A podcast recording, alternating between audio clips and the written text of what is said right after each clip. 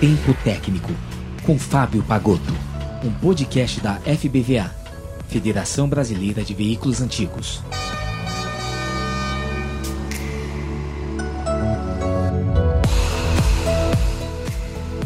Boa noite, boa noite. Quase 19 horas. Falta um minutinho para as 19 horas. Hoje, mais uma live da Federação Brasileira de Veículos Antigos né? uma vez por semana, sempre às quintas-feiras, 19 horas.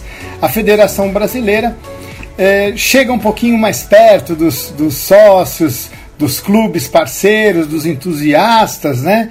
E nessa época de pandemia tem sido uma ferramenta muito legal, um, um momento para a gente poder é, bater um papinho, né? encontrar o pessoal. Olá, Roberto Suga, o pessoal está chegando aí. E hoje, para o Papo Técnico, nós temos um, um grande amigo para para entrevistar aqui, para conversar, para contar um pouco, prosear, como eles dizem lá, na, lá no Ceará, né? Vamos ver aqui, então, estou aguardando a entrada do nosso convidado, que eu já vou apresentar para vocês. Olha lá, tá chegando. Olá, boa noite, gente. Como vão todos? Que prazer de te rever. Prazer, um prazer. Ainda meio agoniado aqui, porque, assim, dizem que a primeira live a gente não esquece, né? Então, vamos lá. Que legal, que legal. Bom, quase dois anos que a gente não se vê, porque o momento da gente se encontrar sempre é no, no encontro brasileiro lá em Águas de Lindóia, né? E, que saudade. É. E, eu, e não tivemos o ano passado, também esse ano foi adiado. Então, Isso, estamos aí com o nosso amigo o Evandro Studat, ele é do Veteran Car Club do Ceará, né, do Museu do Automóvel, faz parte também do Volks Clube Ceará, Eusébio Classic Car, Chevrolet Clube de Mossoró e Volkswagen SP2 Clube. Está é, apresentando para quem não conhece o Evandro, é, é, um entusiasta aí pelo, pelo, pelo Volkswagen, por, pelos carros antigos, né? E no nosso papo técnico sempre a gente busca trazer um convidado, um especialista, uma pessoa que, que conheça, que tem uma história, para trazer um pouco da parte técnica, um pouco de história de algum modelo. E o Evandro, é, olha, é um dos caras que mais conhece é, do nosso Fusquinha, do nosso Volkswagen, que eu conheço, né? Sempre ajuda lá no, no, no, evento, no Encontro Brasileiro, ele sempre participa lá como, como jurado, lá como juiz, né? Para poder poder escolher os melhores carros tal. E tem uma presença muito ativa também no, no Veteran Car Club é, lá do Ceará. Né?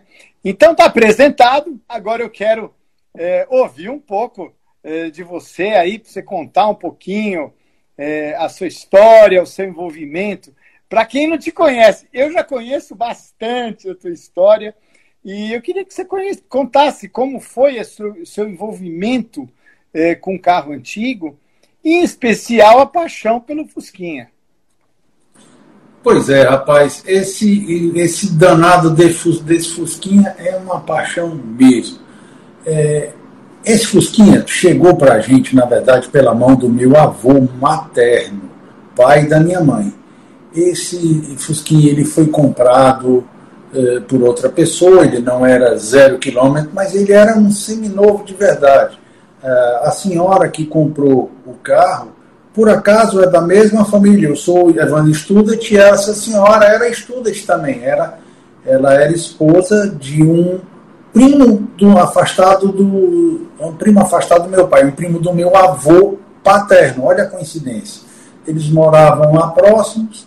Ela aprendeu a dirigir nos carros grandes, Chevrolet Ford automáticos, Chevrolet automático e aí, na hora de passar, ela achava grandão, ele comprou o carro menor para ela, mas ela não aprendeu a passar as marchas. Então, ela vendeu. Meu avô foi lá e disse: Ó, já que a senhora não está usando, por que a senhora não vende? É, tá certo. Ele tinha 600 quilômetros, ele tinha feito a primeira troca de óleo. Aliás, quem fez foi o próprio avô. Ele, meu avô, fez. Então, a coincidência, pois é, a coincidência maior é que ele che comprou o carro chegou em casa para dar notícia à filha, que é a filha caçula minha tia, infelizmente não está mais com a gente. Chegou para ela, cadê a Regina? Cadê a Regina? Eu comprei um negócio para ela. E aí a irmã mais velha estava em casa e disse, a Regina foi para o hospital porque a Bianca, minha mãe, foi ter neném. Então ele foi para o hospital, minha mãe tinha acabado de dar a luz ao meu irmão, daí a gente saber o dia que ele chegou, 27 de junho de 1960. Aí a minha mãe estava deitada, já estava no quarto, o Ricardo já estava do lado dela, e ela, ele virou para minha tia isso é Bianca, como sempre minha mãe. Bianca, como vai? Tá tudo bem? Você tá bem? Os meninos também? Tudo bem. Oi, Regina, tudo bem? Vamos aqui na janela. Chegou na janela, apontou lá para baixo. Tá vendo aquele verdinho lá? Comprei para você. Então, foi ela que me contou essa história. Eu achei fantástico isso. E como todo garoto, eu tinha dois anos, como todo garoto apaixonado por carros, as primeiras coisas que eu aprendi a dizer, eu sabia todas as marcas de carro, né? Eles falam isso não dá para eu lembrar, dois, três anos, claro. Mas fui eu que batizei o carro, como toda criança, disse, sabe seu carrinho, um, trouxe um bibite para você, então eu batizei o Fusca de bibite, ele é até hoje o bibite. É até então, hoje o bibite. É até hoje. A família toda chama o carro de bibite, tá certo? Todos da família. Todos. Isso há 60 anos, né? Um Isso há 60 anos, exatamente há 60 Olha anos. Que... E aí, mas fazer a diferença, uma, uma outra coisa interessante. É, ele fazia um, tinha um par na garagem do meu avô. Meu avô tinha um Nash Ambassador, tá certo? E a buzina do Nash, a buzina do Nash é aquele fonfon para menino. Então eu chamava o Bibis e o Papapo Nash. É, essas histórias são fantásticas. É claro que, que é um negócio. É, foi eu... com eles que me contaram. Que bacana, pois é, que bacana. Ficou com a gente a vida toda, tá certo? A minha tia, que era a dona verdadeira dele, eles. O outro carro de paixão, logo depois dele, em 60, ele chegou em 61, o Nash Ambassador foi vendido e eles compraram, aí a minha tia, junto com o irmão dela, Humberto, que foi quem me, quem me ensinou, quem me iniciou no mundo da mecânica, compraram uma Kombi. Aí a paixão pela Kombi também era uma Kombi de luxo, cinza, 61, daquela que ainda tinha bananinha. Tá certo? Então, eu aprendi muito, porque eu estava sempre. Iam passear, eu estava lá junto com eles.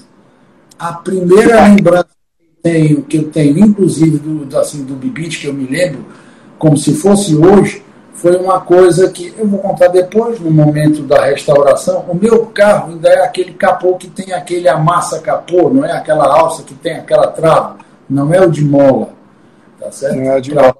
E você abre o capô, tinha que prender e tal. Eu estava no colo do meu avô e quis fechar o capô. Até que, que eu fiz? Empurrei o capô antes dele tirar a trava. Amassou. Amassou o capô. Claro.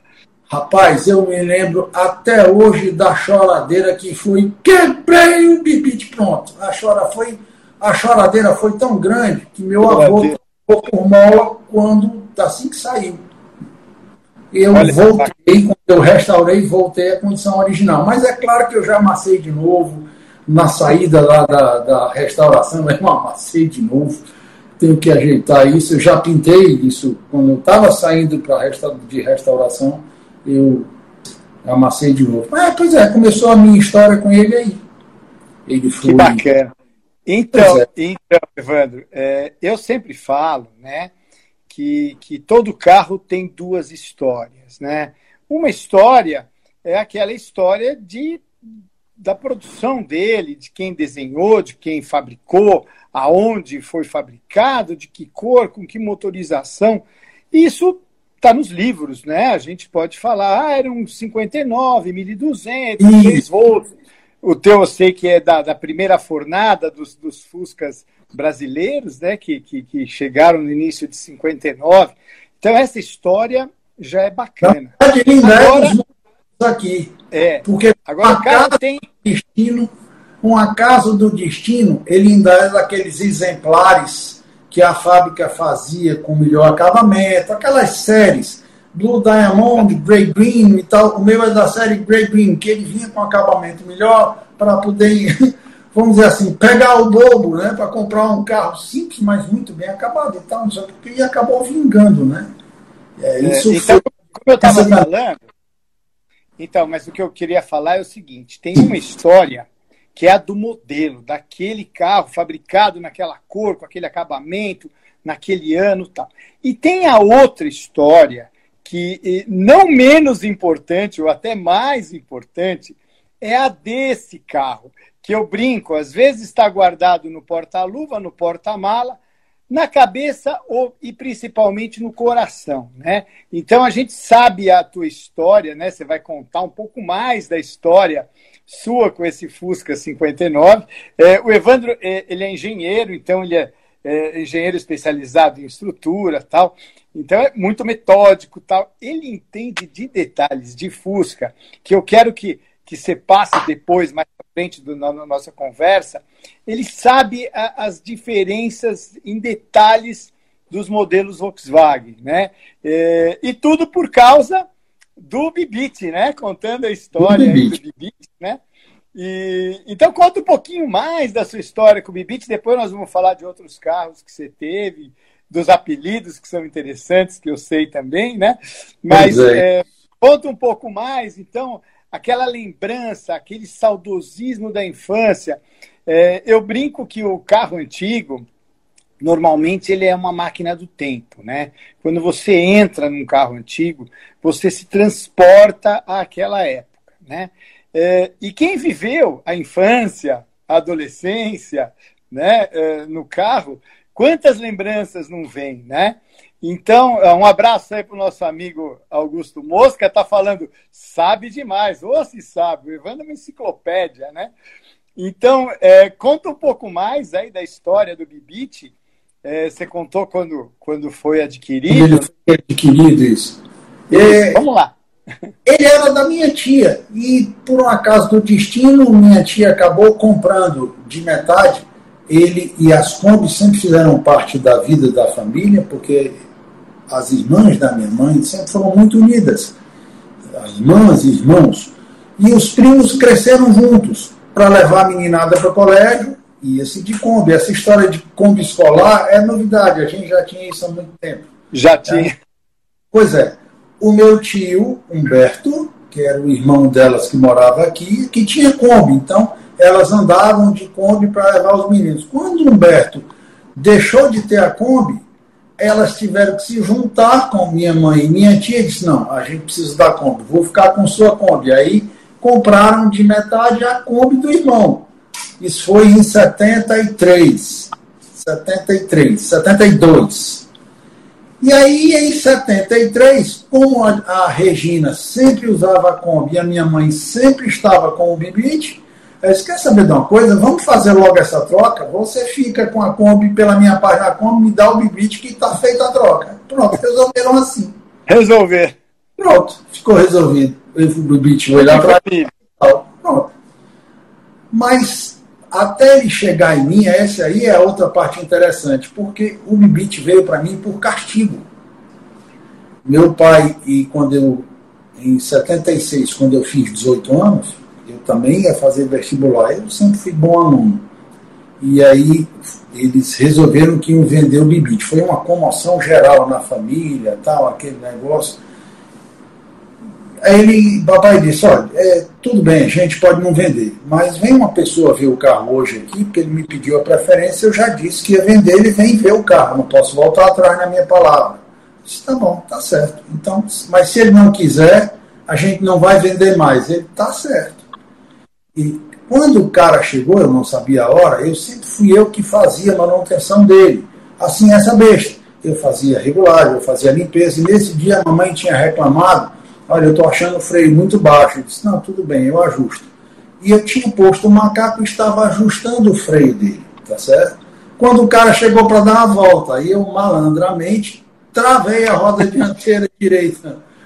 Aí disse, ele vai dar uma volta, tá certo. Travei a roda, mas eu travei mesmo, baixei o carro e saí. Ele foi dar uma volta, voltou, disse, doutor Evandro, tá muito bom o carrinho e tal, mas eu estou achando assim, ele puxa um pouquinho para o lado e tal, eu não senti tanta disposição, então eu vou preferir continuar procurando. Disse, tá bom, tá certo. Agradeceu, mas eu não podia desfazer ali na hora, e eu acabei esquecendo. Dois dias depois da minha mãe andando, a tinta do aro pipocou, só tinha uma roda presa, né? Tá certo? A tinta do aro pipocou. tanto a roda que, que pipocou. porque estava quente, né? Tá certo? Papai passou do lado, olhou, o que é isso aí? Ele disse, ah, pai, não sei. Ele disse, é melhor você contar. Ele disse, não, fui eu que prendi o freio. Ah, você prendeu o freio. Eu falei, sim, muito bem. Eu ia vender o carro para comprar um mais novo, porque eu tenho certeza que você vai passar no vestibular agora, a brincadeira acabou. Se você quiser que fique com ele. Aí eu caí na besteira de festejar. Disse, yes, para quê, né? Aí ele, ah, você Oh, muito bem. Então agora tudo que você quiser arrumar nele, se vire. Você vai ter que ir atrás. Vai ter que trabalhar para fazer isso. Não vou dar nada. Tá bom, tá certo. Esse foi realmente um castigo. E aí começou a minha história, Sim. porque você trabalhar para isso acaba se apegando. Eu mesmo fazendo e tal.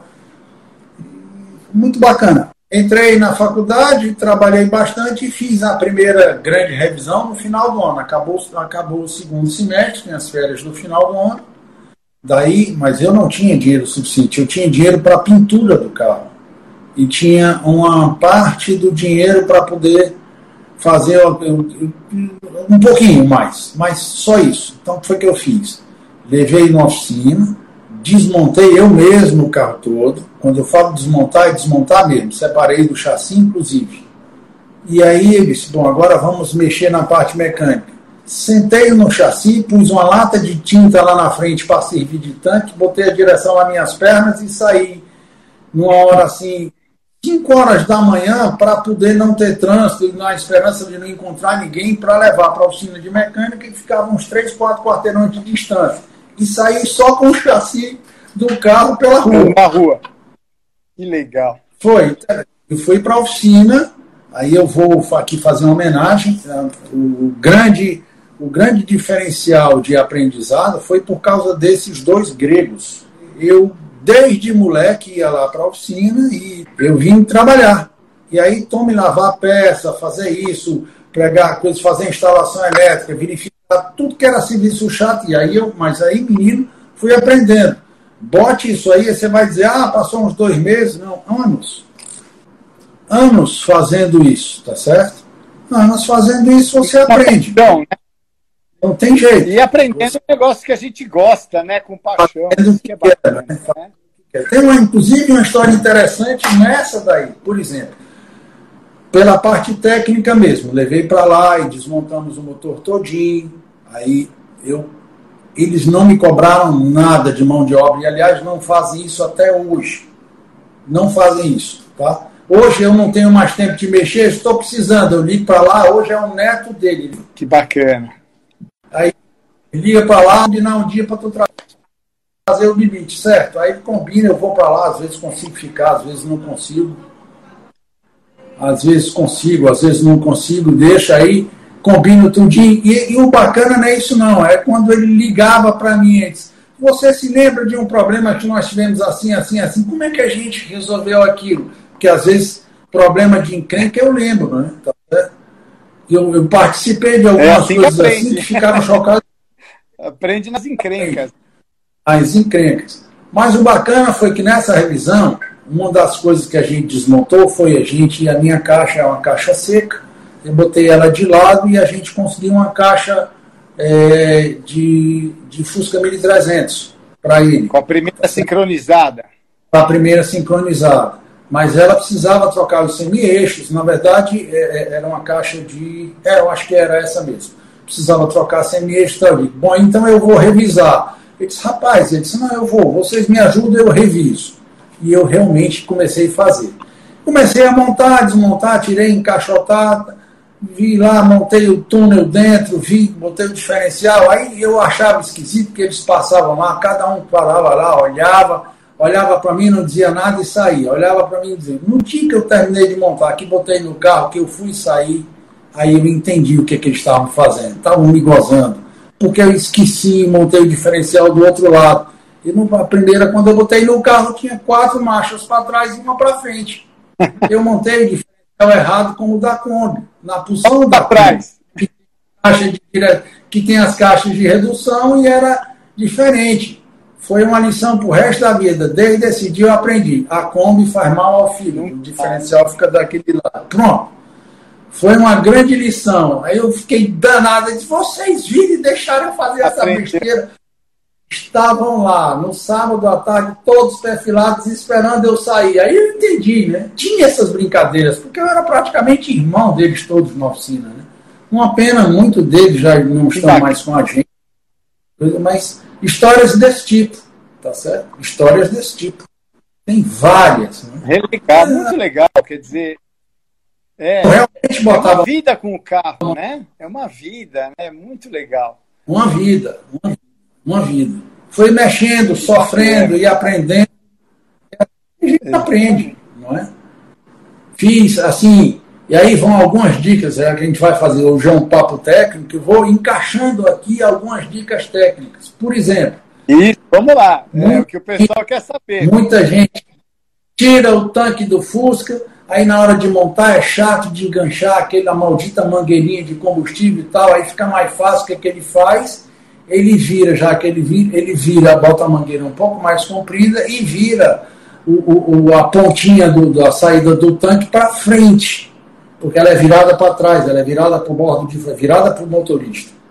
Aí quando ele vira, o que é que acontece? Ele anda, anda, anda, depois começa a perder gasolina. O diabo do, da da direção, aqueles braços da direção, ficam rodando no tubo de gasolina que sai do tanque, termina por vazar tudo. Gasta o tubinho de gasolina. Ah, não gasta não. Gasta sim que eu já fiz essa besteira. Eu aprendi sofrendo. Eu não sabia por que esse desse tanque está vazando, eu não descubro onde era, era lá. Ele começa a vazar bem de pouquinho. É isso aí, aprendeu. Isso, óleo de freio e depois fala que o, ele bota fala que Fusca cheira a gasolina, né? Ele monta errado e reclama que o Fusca cheira a gasolina. É. Essa é uma das razões, não é? Essa é uma das razões. Mas os antigos não tem jeito mesmo, não. O suspiro do tanque era pela, pela tampa, aquela tampa de 75 milímetros, ou a de 100 milímetros, 10 não tem jeito. Os outros não, os outros tem como ajeitar, né? Isso aí. E aí foi sofrendo isso ali. Outra coisa que enche a paciência também da gente é o diabo daquela sanfona do semi-eixo, né? aquela de óleo lá. Aquilo você põe nova, aí o cara monta, aí vai daqui a dois meses, vai lá, tá vazando de novo, ele monta de novo e ele não entende por que é. Então vai aqui de novo, outra dica. Que aquele negócio vaza porque todo mundo que monta aquela borracha monta com friso 12 horas. Ele tem que ficar na posição ou de 3 horas, porque o friso é a parte mais dura, a borracha não tem flexibilidade. E se ele ficar na horizontal, ele dobra. Essa é, é a dica importantíssima para os restauradores, para quem A tá dica de como montar. Muito bacana ver isso tudo. Eu vi, eu vi, vi coisas, eu vi assim coisas de Volkswagen, você vê um cara. Uma vez chegou um cara e disse: Rapaz, ninguém consegue tirar o vazamento de óleo desse Fusca. Aí eu digo: É possível, tira-se o Fusca, vai, limpou, trocou-se o jogo de junto e tal. E aí nós abastecemos, isso era uma sexta-feira, mas era tarde e tal. Eu disse: Não, deixa para montar só na segunda-feira a gente bota no carro. Quando eu cheguei na segunda-feira de manhã, isso estava nas férias, né? Eu ia trabalhar sempre. Quando eu cheguei na segunda-feira de manhã lá, rapaz, aí eu descobri por que que vazava. A carcaça dele era tão porosa que o nível de óleo estava marcado como se fosse uma, uma moringa dessas de barro. Tá certo? Nossa, suava, passava pela, suava, pela porosidade. Suadinho de aço danado. Então é assim. Mas nós resolvemos de um jeito de, bom, essa carcaça está perdida, Vamos resolver de um jeito bem maluco. Aí eu abri o motor, limpei todo de novo, a gente. E diluí araldite com álcool metílico e pintei a carcaça todinha de, araldite, de araldite por dentro. Toda. Você vai quebrar, mas não ficou pronto, acabou o vazamento. Impermeabilizou. Impermeabilizou. Um aral de, resina é pó. Impermeabilizou a carcaça. Impermeabilizou a carcaça. Não tinha jeito de parar Olha ele vazar. Ele vazava pelo bloco, atravessava o bloco. É, aí a gente vai aprendendo, né? Vai aprendendo, mas que legal. É uma experiência, é uma experiência muito bacana. Detalhes, né? É, como eu tô, tô falando para vocês, acho que quem está assistindo que não conhece o Evandro, vê como ele é detalhista, sabe cada parafusinho, cada coisinha, em especial no carro dele, mas a linha Volkswagen toda, né? É, e a gente participa sempre é, lá da, da, da, premiação em Águas de Lindóia, né? E não dá para discutir com ele, ele sabe mesmo. E tem muitas coisas, né? Até gostaria que você falasse, né? É, porque tem coisas na, na, linha Volkswagen que no meio do ano, às vezes, muda, né? É, então ele acaba tendo, tendo primeira série, segunda série, não oficialmente, não como hoje fazem, né? Ele é um 2020, modelo 21, mudou às vezes no meio de um, de um ano, né, muda algumas coisas, né? Conta alguma coisa dessas aí que muda na metade. Vou, é... vou marcar, vou marcar duas. Duas, por exemplo. O próprio, vamos falar do Bibit. É, uma característica interessante dos Fuscas até 58 era a forma como os frisos eram fixados na carroceria. Eles tinham uma pastilha que corria dentro do friso como um trilho e essa pastilha era parafusada na carroceria, por dentro da carroceria. Depois isso mudou para aquela presilhazinha de apertar, de pressão. É, como muitos carros. Em 59 já era a presilhazinha né? de pressão. Isso, todos eles. O Bibit tem o lado direito de 58 e o lado esquerdo de 59. Quando eu desmontei ele, como é que você reconhece? Porque para meter a chave e apertar o parafuso, a, a, a parte que ficou também, a outra. Então não tem. Disse, ah, então era por isso. O, o furo do, do, aquele, do famoso PQP também, o 58, não tinha em 59. Aquela parte, meu não é o característico característica do 58 sem o PQP e o lado direito também com os furos do friso. Quando a gente diz, quando eu desmontei todo para pintar, vim. Né? Coisas do tipo assim. É, tem, tem diferenças outras, por exemplo, o 1200 tinha o, o, o, o limpador de para-brisa deitado à direita, todos eles, eles não. Em 66, quando começaram a aparecer as carrocerias do 1300, alguns 1200 saíram com o, já rebatido para o lado esquerdo, montava do mesmo jeito. Já coisas do tipo. E dá discussões terríveis, né? Nesse ano é assim, não é, é assado, não é, mas saiu dos dois tipo, jeitos. Tinha, é... tinha, tinha. Horrível, tinha. Isso tinha. É, isso aí é, até foi uma coisa que começou a aparecer e se popularizou depois, né? Quando os 1600, todos têm os prisioneiros fininhos, mas no começo tinha prisioneiro fino também. Os primeiros 1600 tinham prisioneiros finos. Houve uma pequena série que tinha, tinha uma bucha e tinha um prisioneiro fino. Do mesmo jeito que o 1200 e os 1300 no começo, o virabrequim era forjado como era o do Volkswagen do 1200, porque eles quebravam. Depois aumentaram a bomba de gasolina, porque eles deram problemas. Tanto que depois aumentaram os dutos também. Coisas assim, coisas assim, bem interessantes. É o simples sofisticado, né? E tem soluções fantásticas, né? Soluções que eu acho fantásticas. Assim. Estão me perguntando aqui se tinha, tinha condição de botar uma foto do Visite hoje. Tem, eu tenho aqui uma. Eu tenho aqui na garagem da casa da minha mãe, ó. Já aqui na cor original. Isso depois da restauração que aconteceu em 2018. Eu agora, minha mulher trouxe aqui o computador, queria que eu mostrasse uma foto do Bibite, porque, diferente de muitas, eu tenho nela uma defensora ferrenha do Bibite e o interessante é que o Bibite teve uma história que teve um hiato. Ele ficou com a gente até 83, e aí eu fui fazer mestrado em 84, e apareceu um colecionador que chegou para o meu pai, não era um momento bom assim economicamente da gente, e o, esse colecionador virou para o meu pai e disse, doutor Evandro, eu gosto muito do senhor, e eu vou lhe fazer uma oferta. Eu tenho uma simpatia muito grande por esse seu carrinho. O senhor não quer vender? Ele disse, não, não fico pensando, não penso em vender, é um carro de família e tal. Aí, doutor Evandro, vamos fazer o seguinte, o senhor gosta do carro? Não tem problema eu vou comprar outro para o senhor.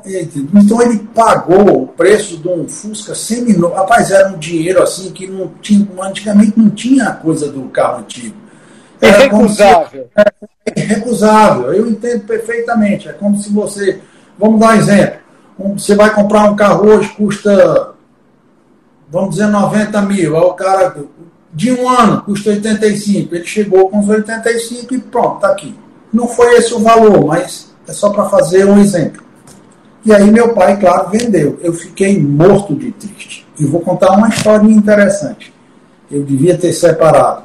Meu avô tinha um acessório de época que eram aqueles botões todos com o nome, com o símbolo do Volkswagen verde, né? combinando, combinando com o carro. E eu não podia bancar aquilo eu disse, não, tá certo, fui vendido e tal. Mas eu tirei os acessórios que meu avô tinha posto, guardei comigo, mas quando eu estou dizendo guardei comigo, era guardei comigo, juntei com meus documentos e guardei. Esses, esses acessórios passaram a ficar no meu pé de cama. Para onde eu ia, eu levava. Eu fui morar no Rio de Janeiro, eles foram comigo. Eu voltei do Rio de Janeiro, eles voltaram comigo. Tô, não é brincadeira, eles estavam no meu pé de cama. Meu avô, inclusive, fazia uma coisa que eu acho é a única coisa que ele não tem. Ele tinha uma mangueira verde para ficar combinando com a cor do carro e a tapeçaria, que o tapete dele também é verde, é uma coisa interessante, eu já chego lá. Vestia aquele, a, a, a, a alavanca de, de, de marchas. Para em vez de pintar a alavanca, ele revestiu com essa mangueira de borracha, mangueira de jardim, que era verde mas um tom de verde da do, do, tom do carro. Não sei onde é que ele arrumou aquilo, mas ele vestiu aquilo ali e a vida toda lá. E tinha na, no vidro dianteiro duas metálicas que ele usava nos carros dele todinho. HR de Humberto Ribeiro, todos. Eu não consegui, não consegui achar. Quem tirou, o dono tirou, o cara que comprou da gente tirou e eu não consegui. Mas todos os botões e tal, eu tirei tudo que podia tirar, que era meu avô que tinha posto, eu tirei, guardei comigo. Quando eu estou dizendo guardei comigo, é guardei mesmo. Eu disse, eu vou ter esse carro de volta. E fiquei me preparando para isso. Mesmo. Tentei comprar algumas vezes, mas passava de um colecionador para outro e tal. Isso foi em 83.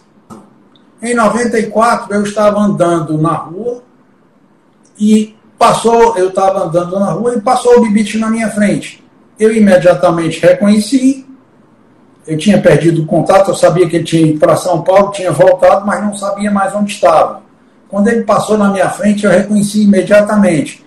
Ué, ele foi para São Paulo, pra, ele, depois é que eu soube da história. Quando ele foi para São Paulo, foi fazer uma restauração, pintou, voltou às características originais e trocou a placa para OK 1959. Zero quilômetro, 1959. O colecionador conseguiu isso, tá certo? Quando ele voltou para cá, ele voltou com essa placa. Passou por mim, eu fui atrás. E era um sábado à tarde, o cara estava indo para o encontro no Museu do Automóvel. Eu segui o carro. Dobrei na contramão, fiz umas loucuras lá e saí seguindo o carro. Quando chegou lá no Museu do Automóvel. Para não perder o bibite de vista, né? Não podia perder o bibite para não perder o bibite. Quando chegou no Museu do Automóvel, eu estavam todos sentados, como ficam até hoje lá, aquela reunião de, de sábado e tudo. Aí eu desci do carro e disse: Olha, esse carro foi meu. Quem é que está com ele? Aí uma pessoa disse: é, um colecionador, tá, ainda está vivo e tal. Disse: Não, o carro não é seu, não. Esse carro não é nem daqui. Eu comprei. Esse carro é de São Paulo. Eu disse: Não, esse carro é meu. Esse carro foi meu, com certeza. Aí ele disse, não, esse carro era de um outro colecionador, foi de fulano de tal. Eu digo, eu sei, foi ele que comprou. Não é meu. Eu disse, rapaz, é meu. Ele disse, como é que você pode dizer que é seu? Eu disse, então você vai olhar do lado do passageiro, na parte assim tem uma marca de uma, tinha um amassado de uma batida que tinha sido dada. Eu nunca desamassei, quer dizer, desamassei depois, né? Ele tinha um amassadinho porque era tão ridículo, era uma marca, uma moça. Eles têm uma moça assim. Aí os colecionadores ficaram se entreolhando. Era uma um cicatriz dele. É, tem uma cicatriz. Eles ficaram se entreolhando e um deles disse: Eu não aguento, não, eu vou olhar. Quando ele foi lá olhar, ele abriu a porta, procurou, procurou, aí virou-se para o grupo e disse: É o dele mesmo. Achou. Eu achei que bacana. Muito bacana. Fiquei tentando comprar aí o carro. Aí pegou enquanto não comprou, né? Não, ele não vendeu. Só muito tempo depois, nós estamos falando muito tempo depois, quanto? 10, 10 anos, 15 anos depois, não 15 não, mas mais de 10 anos depois, eu estava na casa do meu pai, já estava com a esposa, que hoje é minha esposa, na época era namorada, estava almoçando almoço de domingo em casa, daí o Felipe, meu irmão, que também tem carro antigo, disse na mesa, Bibite, como eles chamavam, o bibite, como a gente chama, né? O bibite vai ser vendido. Aí eu me levantei da mesa, vamos lá agora comprá-lo. Porque eu tenho tentado falar com o nome do colecionador lá, eu tenho tentado falar com ele desde sempre e ele não me vende. Aí eu, Felipe, fique tranquilo, calma. A, a Vilani, minha esposa, os olhos eram desse tamanho na cara, sem entender nada. Ela não conhecia o carro, né? Tá certo? Feito maluco. O Felipe disse: Não, pode deixar que eu já falei com ele. Amanhã eu vou lá conversar com ele. Tá certo? Não, vamos lá agora e tal, para não quero perder. Disse, não, pode deixar, já amanhã a gente já vai e tal. Ele já tinha combinado com meu pai. E eu fiquei maluco. A Vilani disse que ficou impressionada que eu não dormi de novo. Rapaz, menino que vai ganhar uma calóide, não dormi. Tá certo? A não a confusão com as meninas, as nossas meninas, tá certo? As meninas, quando souberam dessa história, mãe, eu não acredito, tu vai deixar de fazer isso. Eu adorei ela encerrando a conversa. Disse, olha, eu não sei como é o carro, eu não conheço, eu sei que é só um Fusca, mas eu nunca vi ele tão feliz assim, não me interessa. Nós vamos comprar o carro, não me interessa quanto é, tá certo? E eu já estava todo pronto para isso. Meu pai foi por trás comprou o carro, pagou o carro com o Filipão. O Filipão foi lá de manhã cedo, acertou com o cara e disse para o cara: disse, tudo bem, eu vou lhe fazer um cheque, está aqui, mas eu vou lhe pedir uma gentileza. Ele que é, não bote o cheque para compensar hoje, que eu não tenho, esse cheque está sem fundo.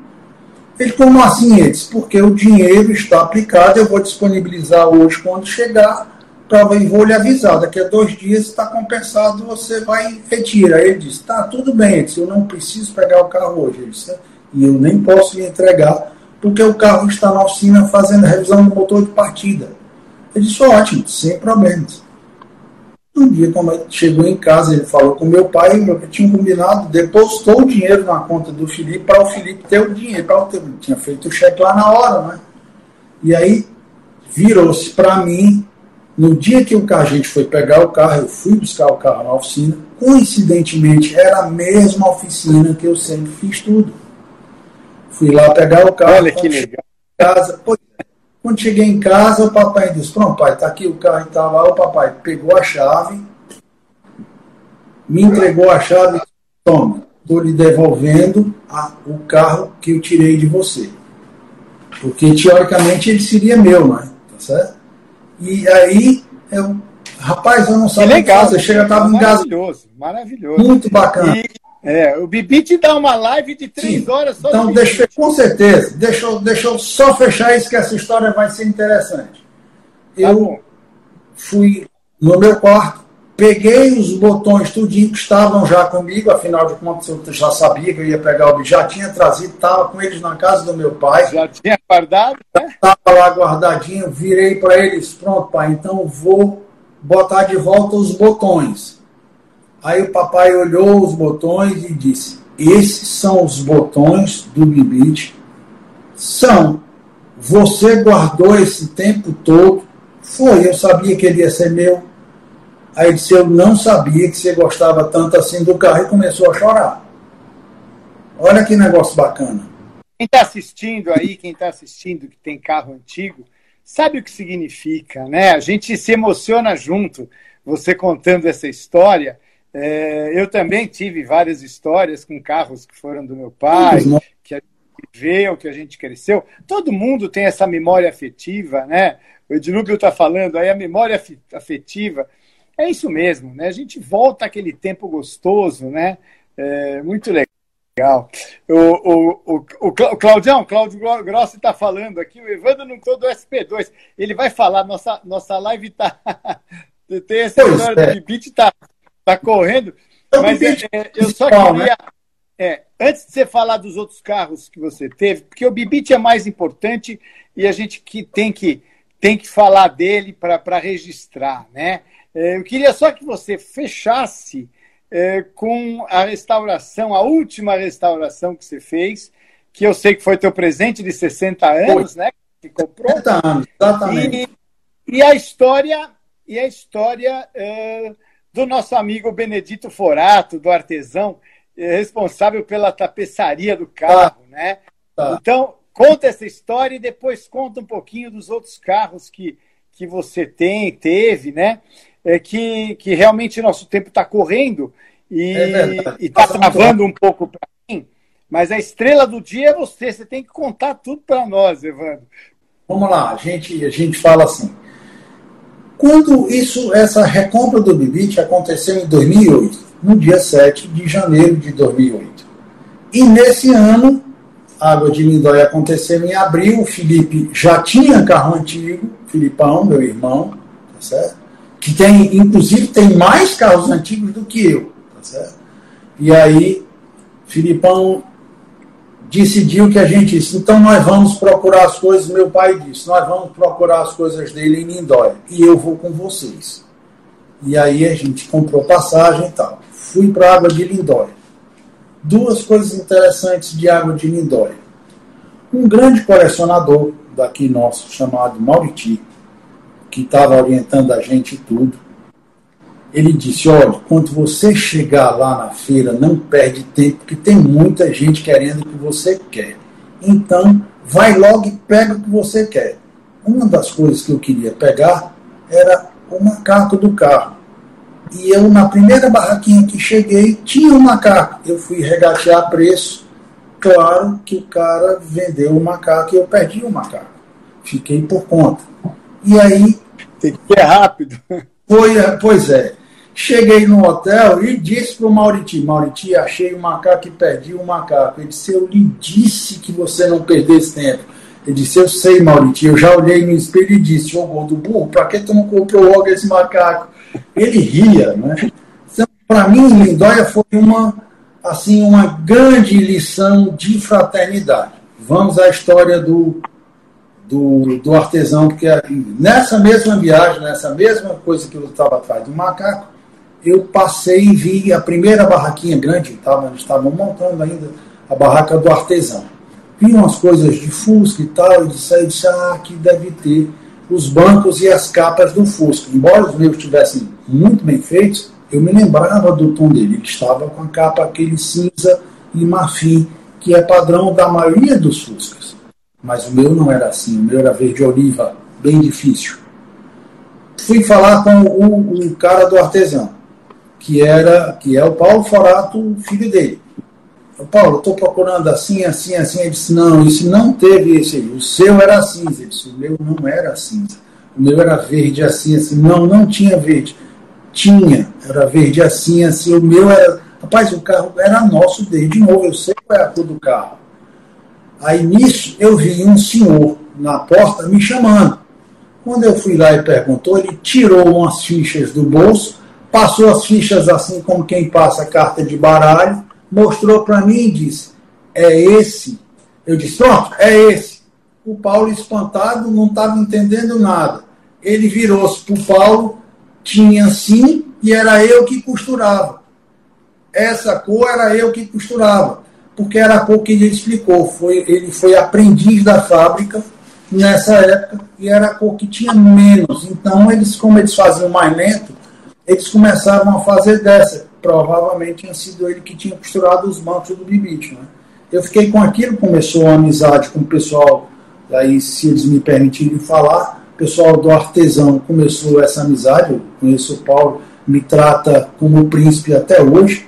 Inclusive, quando eu disse para ele, estou pensando em restaurar o Bibite, como é que eu vou fazer? Uma das vezes que eu cheguei em Lindóia, ele estava com o forro todo enrolado, eu disse, eu trouxe um forro do seu. E é difícil achar. Você vai querer, quer que eu separe, quer que eu faça como? Ele disse, deixa aí que daqui a pouco eu venho. Eu só trouxe dois. Ele disse, tá certo, deixa eu ir ali que eu estou cheio. Ele disse, guarde aí que daqui a pouco eu pego. E ele realmente, ele não faz isso para todo mundo, mas guardou no final da feira, arranjei, enfiei na bagagem de alguém lá, ficou lá guardado com ele, depois, depois a gente vê como é que vai ser. E eu consegui. Então eu comecei a comprar as peças para restauração muito antes. E quando eu fui restaurar, eu fui um artesão, por causa disso. E ele, o próprio artesão, por incrível que pareça, aí já foi o Júlio lá fazendo tudo mais, o próprio velho Benedito, que tinha feito os bancos na fábrica, foi quem refez toda a forração na restauração. Ele e outra coisa, demorou muito mais. Sensacional. Que... Mas foi Sensacional, ele, isso tem preço, né? novo, o Júlio querendo fazer as coisas e ele danado lá com o filho. Eu fiz quando era novo e eu vou fazer de novo. Pronto. Vou fazer de novo, 60 anos depois. De maravilha, maravilha. Tá. Eu, Olha, tinha, é, eu tinha outra, eu vi aqui, ninguém falou. Os carros da gente, a gente que tem por coração, foi em Lindóia também, numa das vezes, eu tinha, eu tenho, né? Paixão pelo SP2. Quando eu me formei, tinha lá e tal. E em 2009 apareceu um SP2 de um cara que hoje por acaso é meu vizinho. Estava se separando, ia se desfazer do SP2 dele e começou, você não quer comprar o SP2? Ele disse, rapaz, agora não. Rapaz, é bem bonzinho o cara. Eu já conhecia o cara e tal. E aí o Felipe começou a dar corda e fazer pilha de Filipão.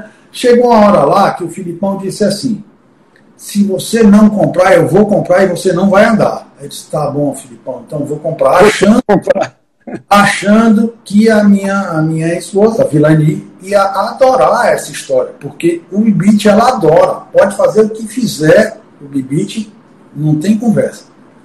Mas o SP2 foi foi complicado, porque quando eu cheguei aqui, que eu disse, ela não gostou.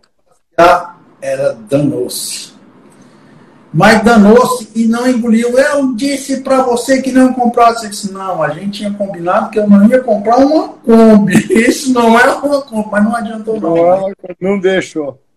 Resultado, por causa disso ganhou, ganhou um apelido. Por né? causa do apelido dele, o caroço, porque ela não engoliu. Foi por causa disso.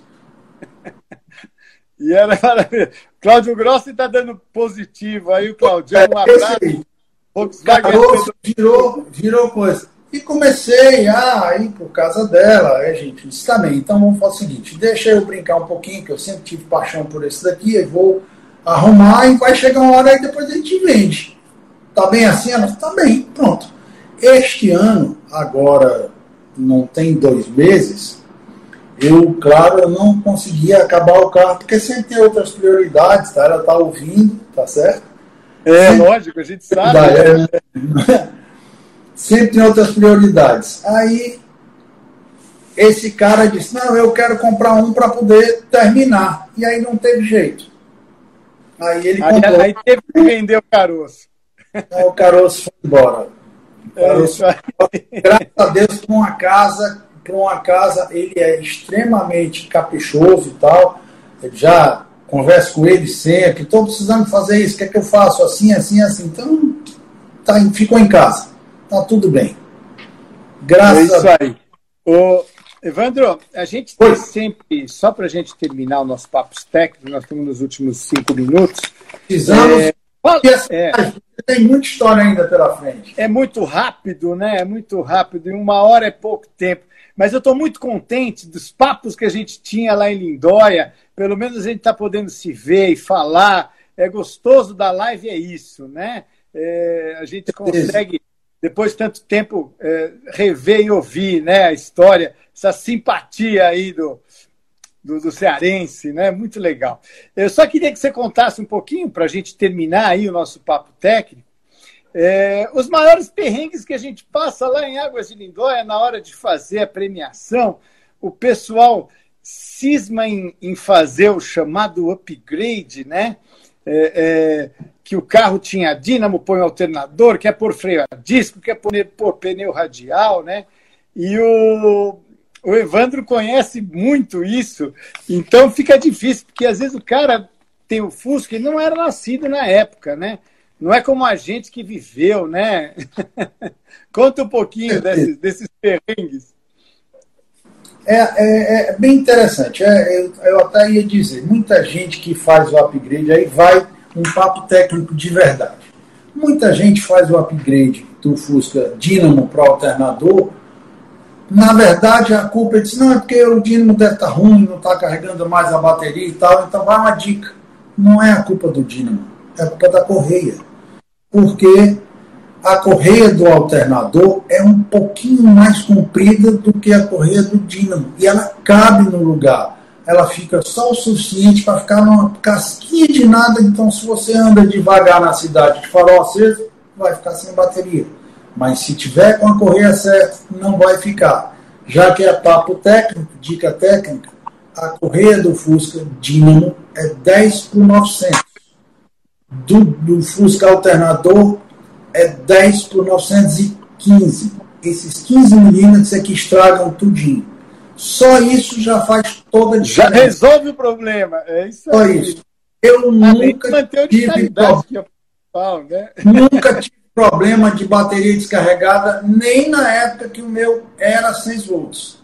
Hoje ele está convertido para 12 volts porque eu uso o carro diariamente. Inclusive, essa coisa da conversão, eu quando recomprei o carro, estava convertido, eu resolvi manter porque eu realmente uso ele no, no diário. Tem uma. É, uma... nós vivemos é uma época. É mais difícil. Uma época, né? Nunca tive problema 6 volts. Então, mas teve uma época que era difícil ter bateria, era Isso. difícil ter lâmpada, né? Que hoje em dia, né, não, não tem mais esse problema. A gente tem fornecedores não. bons de, de, de, tem, de bateria tem. aí. É, a Crau também um Chevrolet muito 40. Bacana. Pois é, nós temos também um Chevrolet. Funcionava, na época funcionava, tem que funcionar, né? Eu acho que, eu direito, acho que é isso mesmo. Vai funcionar direito o carro. É a mesma coisa. Então, Exatamente. tem do, do 6 volts, do 12 volts. Outra questão também que pega muito em Lindóia, que eu fico mordido, você vê lá um filtro de gasolina desse tipo novo, de cartucho, na linha perto da bomba, ou entre a bomba e o filtro. Eu disse, pelo amor de Deus, tirem isso daí, vocês vão tocar fogo no Fusca. Ah, mas não tem filtro de gasolina. Tem, tem dois. Tem um dentro do tanque e tem um dentro da bomba. Não precisa de outro. Eu, inclusive, já presenciei acidente com fogo por causa dos filtros extras. Tá certo? Nos outros casos. Não, e, e, quando não amarram o, amarram o, o, o, o cano no escapamento, no coletor de ele fica, batendo, ele fica batendo assim na lata, aí abre, aquilo é um, é um, é um problema. É, não, não pode. Né? Em cima do distribuidor que é, pouca gente sabe, mas distribuidor resolve do nada, ele começa a faiscar. Na hora que um cabo daquele começa a ter um pouco mais de resistência, ele joga a faísca para todo canto e em cima da gasolina. Eu já pior um pouco, é, e pior um pouco na Kombi, que a Kombi, como o tanque é mais alto, mas... ela desce ainda com gravidade. Pior ainda, né? O cara entope o suspiro da Kombi, fica aquele faiscamento lá dentro, por isso que tanta Kombi pega fogo. Se não tratar do suspiro direitinho, é um problema. É um problema. Então, Exatamente. Então também que pega sempre Fusca, o cara quer chamar o Fusca, ah, porque tem o Beam. O Fusca nunca usou o Beam, nunca. Só nos Estados Unidos, aqui no Brasil, nunca. Quem usava Silent Beam era o Carmanguia, que usava, mas é só. O Fusca sempre usou lâmpada. Tem umas coisinhas que a gente pode fazer para melhorar, tem esse tipo de acessório. Questão de farol tremendão. Pessoal, farol tremendão com silibim. Tremendão. De... Tremendão era silibim, pronto. E era, era é. o único. Era um acessório. E depois, e depois o biodo, né? Que eles punham o no tremendão. É isso aí. É. Depois que apareceu o biodo, não há problema. E tem, tem muita dica legal, né? Essa parte de Volkswagen, inclusive, é, é, é, outra, outra bobagem que fazem, eu sei que é mais fácil mexer, mas que Fusca dupla carburação, gasta mais, bebe muito, é ruim. Nada é disso, é muito melhor do que o outro.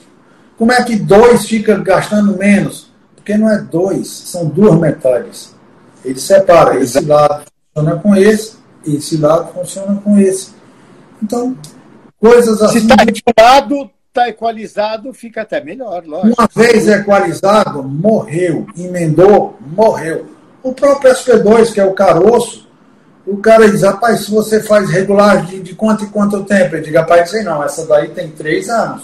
Se você não mexer, vai sair com tá Acabou-se. Fez uma vez, morreu. É isso aí. Bom, é, é, nessa live, é, eu queria deixar é, o seguinte Eu agradecer a você e a todos, porque é uma Legal. oportunidade para mim ímpar, ímpar. Eu gosto, eu Sem sou. Dúvida, um... Mas é, é, um momento muito gostoso. E eu queria deixar eu registrar duas coisas sobre o Volkswagen, né? É, o Fusca é um carro que está no coração de todo brasileiro, a gente sabe disso. Quando eu comecei no carro antigo, há quase 40 anos atrás, todo grande colecionador, embora tivesse um Isota Fraschini, um Pacar, ele tinha um Fordinho 29. E o que, que a gente está vendo hoje? Grandes colecionadores têm que ter um Fusca. O Fusca já é um carro de coleção e que está todo mundo é, é, vendo isso. Então o cara tem Porsche, tem Ferrari, tem o Fusquinha. Ele tem. Então a importância do Volkswagen para a nossa história e para o mundo do automóvel. Né? Então é um carro altamente colecionável. E como vocês viram com o Evandro, um carro com muito detalhe, muita coisa bacana. E, e muito obrigado, Evandro, por essa aula que você deu de Volkswagen. É, espero em breve a gente se encontrar pessoalmente para continuar o nosso papo. Daqui Com a pouquinho, certeza. Daqui a pouquinho o Instagram vai derrubar. Enquanto não derruba, eu gostaria que você desse as suas é, palavras finais, as suas considerações e já agradecer a audiência aí que todos que, que tiveram aí com a gente. Um abraço a todo mundo aí. E vou dar os momentos finais para você é, é, agradecer aí, falar um pouco do que achou aí dessa, dessa live. Agradecer. Eu, eu tive, assim, um grande incentivador, foram dois dois grandes incentivadores meus tios que me ensinaram nessa arte. Eu comecei a mexer com eles e ia para a oficina dos gregos, os sábados eu tenho que fazer uma homenagem a ele, não posso deixar de fazer. E, assim, essa camaradagem que eu conheci em Lindóia, que para mim não tem outra coisa. Para mim é o melhor elixir da juventude que pode existir. Vocês de lá, eu conheci, eu cheguei lá no, no pessoal da vistoria por um acidente, faltou alguém, o, e o Erwin Moretti estava fazendo a vistoria, eu, me chamou para ajudá-lo daqui a pouco, ninguém, a gente não sabia quem estava ajudando quem. E eu, para mim, isso virou, ficou assim marcado. Para mim, Água de Lindóia é um passeio que eu não deixo de fazer. Tá Tem um grupinho lá. Muito bom. É muito bom. Torcer para voltar nossos eventos, todos. né? Voltar, é, voltar todos. Muita gente boa. Eu vi, eu vi assim coisas fantásticas. Eu tenho histórias, você está para fazer mais duas, três lives, histórias de próprio de Lindóia gente que a gente não conhece, que senta do lado da gente no hotel de igual para igual, arranja as coisas para a gente. Eu próprio contei uma de uma pessoa da Bahia que perguntou o que, que eu estava nesse mesmo, nessa mesma vez que eu estava procurando um macaco, ele disse, se eu vi um macaco desse, eu vou passar lá. que, que você está procurando? Eu achei para ele uma lente, ele achou o macaco, nós dois saímos procurando a peça para o outro e eu nunca tinha visto o cara, primeira vez lá no. É uma amizade. É, é... Fica essa coisa, fica essa coisa é, fantástica. Eu vi lá espécies assim, espécimes, vamos dizer assim, porque a gente. O que, que tem vida, não é? Espécimes fantásticos, fantástico. Aquele povo lá, aquilo me encanta, aquilo para mim é o elixir da juventude. A gente vê lá, o próprio pessoal que a gente vê lá, aí meus colegas, eu vou dizer meus colegas, mas eu não estou no nível deles. Os caras conhecem demais, que vão lá ajudar no julgamento e tal. Uma, uma turma fantástica que só tem a ensinar. A gente tem que aprender com eles. Fantásticos. Fantástico. A brincadeira. Mas olha, uma brincadeira. Você está você tá entre os top 10 do Brasil de conhecer de Volkswagen, com certeza. Um abraço para o nosso amigo Erwin. Um abraço para tá vocês. Aí, tá? é, Cascão, eu lembrei, né, do porquê que chama Cascão, né? O Cascão é o, é o escorte dele, né? O Cascão é o escorte dele, é, e tinha também é, o horário. É, os apelidos, né? Eu costumo dizer, botou o nome no carro, perdeu, lascou. Aí não tem mais é, jeito. Mas o, o, nosso amigo, o nosso amigo Parra, né, que fala que o automóvel antigo, ele é um membro da família, né? É, desde que, desde, sei lá, eu acho que o, o automóvel no século XX foi muito importante para todos nós, né? E faz parte da, da, da, da família realmente. E o, o, o Parra sempre fala: nunca vi ninguém tirar foto abraçado na geladeira, mas na frente do carro todo mundo tirou foto, né? Então, assim, o carro realmente é, é, foi um é, é, um é um membro da família, né? Tem esse lado afetivo muito bacana. E o Volkswagen aí. É isso. Eu botei hoje no Instagram. Eu botei hoje no Instagram, porque não, não tinha foto, não tinha nada, e e essa nossa conversa me animou. Eu botei hoje uma foto que eu fiz na comemoração de 35 anos de formado. Nós éramos quatro, fazíamos rodízio, cada dia ia no carro de um, e os quatro do lado do mesmo Fusca que fomos para a faculdade. O Bibite estava lá na foto. Muito bacana isso. Botei hoje lá no Instagram essa foto, tá certo? Coisas do tipo. É, fantástico. Legal. Faculdade. A web, o Ed está é, falando que vendeu. Ele vendeu o Cascão, ele escreveu aqui. É, Mas ele ainda tem o Horácio, que é o. Horácio, eu acho né? que era Horácio. É, o é, Horácio é, o Fusquinha e a Mônica, que é a. A Mônica, eu acho que era a Kombi dele. É a Kombi um dele. Um grande abraço a Kombi dele é a Mônica. Oportunidade. Eu queria que vocês aí, a turma que com quem eu, eu faço a brincadeira da vistoria lá, que é a brincadeira mais séria que eu já vi, tá certo? É muito bacana, gente que empresta seu conhecimento, só deixa de aproveitar muita coisa da feira para isso. É um trabalho é. difícil. A gente vê brigas homéricas do cara dizendo, a gente, outro, numa das vezes, o cara danou-se comigo porque tinha estava brigando lá porque o pneu não era aquele. Ele disse, rapaz, é assim, assim. A gente dizia, o cara não aceitava.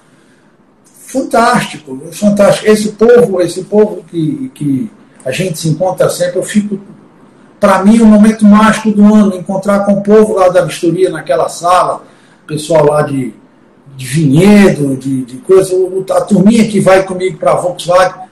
Eu adoro aqueles caras, o Christian. É uma turma bacana, né? Vários. Aqueles, aqueles caras são mágicos, para mim são mágicos. Eles têm o poder de rejuvenescer a gente. Tá então, para mim, aquilo ali é fantástico. Fantástico. É muito gostoso. Espero que, espero que o ano que vem a gente possa retomar de novo lá em Lindóia. Já temos data para 2022, né? Infelizmente, esse ano, é, por segurança, é melhor não ter evento realmente. Não, eu, Mas eu sou tá medo. Todo mundo é, é, recluso aqui, tomando os cuidados, os protocolos tal. Mas é isso aí. A gente tem tem que se cuidar porque ainda tem muita coisa para a gente curtir. Muito carro para comprar, para restaurar e muito, muito passeio de bibite, com certeza, né? Muita encrenca. É mágico, é mágico. quando eu digo para eu digo sempre, quando você começa a conversar com seu carro, você está perdido. Legal. Então, pessoal, olha, já tá, tá para terminar aqui, 8 e 10 eu queria agradecer a audiência de todo mundo. Lembrar que todas as quintas-feiras nós temos esse momento aqui no Instagram da Federação Brasileira de Veículos Antigos.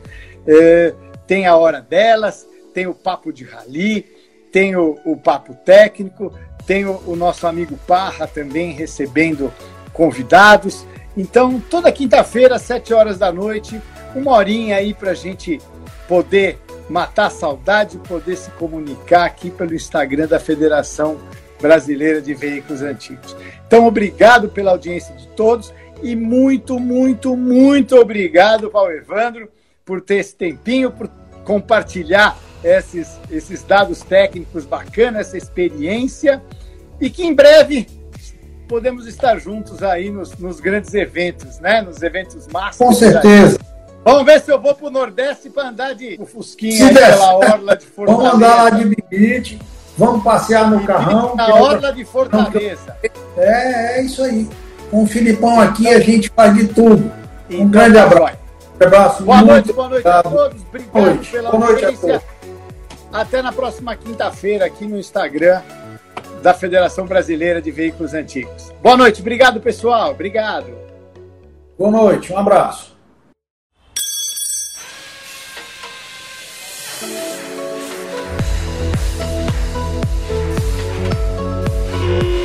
Tempo Técnico, com Fábio Pagotto, um podcast da FBVA, Federação Brasileira de Veículos Antigos.